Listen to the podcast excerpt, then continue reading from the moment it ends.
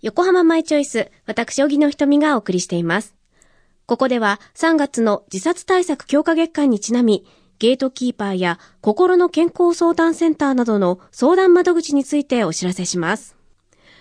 長期化するコロナ禍において、コミュニケーションや運動の機会が減って、もやもやした気持ちを溜め込んでいないでしょうか。私たちの心と体は周囲の環境から思う以上に影響を受けています。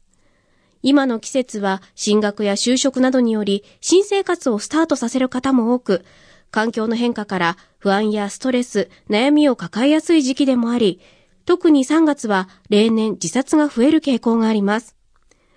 誰しも悩みはあると思いますが、悩みの大きさは誰かと比べられるものではないですよね。だからこそ、これぐらいのことでと思わずに誰かに悩みを話してみましょう。たとえすぐに問題が解決しなかったとしても、誰かに話を聞いてもらうことは大きな支えになります。また、元気そうに見えていても、実は悩みを話せず、死にたいと思うほど辛い気持ちになっている人が身近にいるかもしれません。皆さんはゲートキーパーという言葉をご存知でしょうか？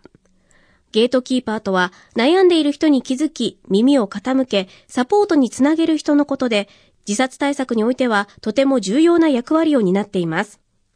あなたの家族や友人など身近な人がいつもと様子が違ったら、まずは何かあった？最近元気ないね？と声をかけてみてください。そして話を聞くよ、気にかけているよ？というメッセージを伝えてください。普段の何気ないその一言がゲートキーパーの第一歩です。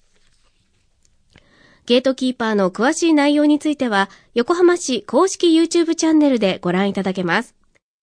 コロナ禍で人とのコミュニケーションが制限されたことで、身近な存在に話すことが以前と比べて難しくなっているかもしれませんが、適切な距離を保ちつつ、人と人とのつながり、そして周囲の人を思いやる言葉を大切に生活していきたいですね。